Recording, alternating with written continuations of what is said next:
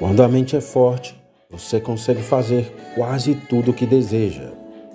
O que separa vencedores de perdedores é o poder mental. Sonhar em ser alguém faz você escolher o caminho a percorrer.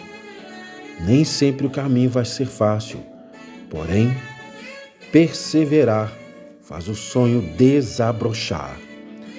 Não há vencedores sem esforço, nem recompensas conquistadas sem espírito de sacrifício.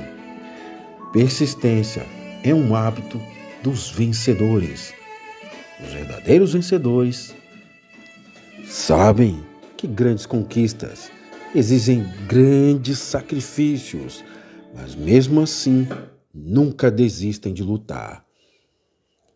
Para mim, um vencedor é aquele que reconhece seus talentos dados por Deus, estuda, pesquisa e trabalha duro para desenvolver suas habilidades e usa essas habilidades para realizar seus objetivos, mesmo quando eu perdi, eu aprendi o que eram as minhas fraquezas.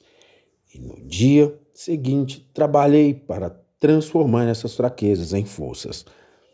Essa é a fórmula para transformar-se em um verdadeiro vencedor.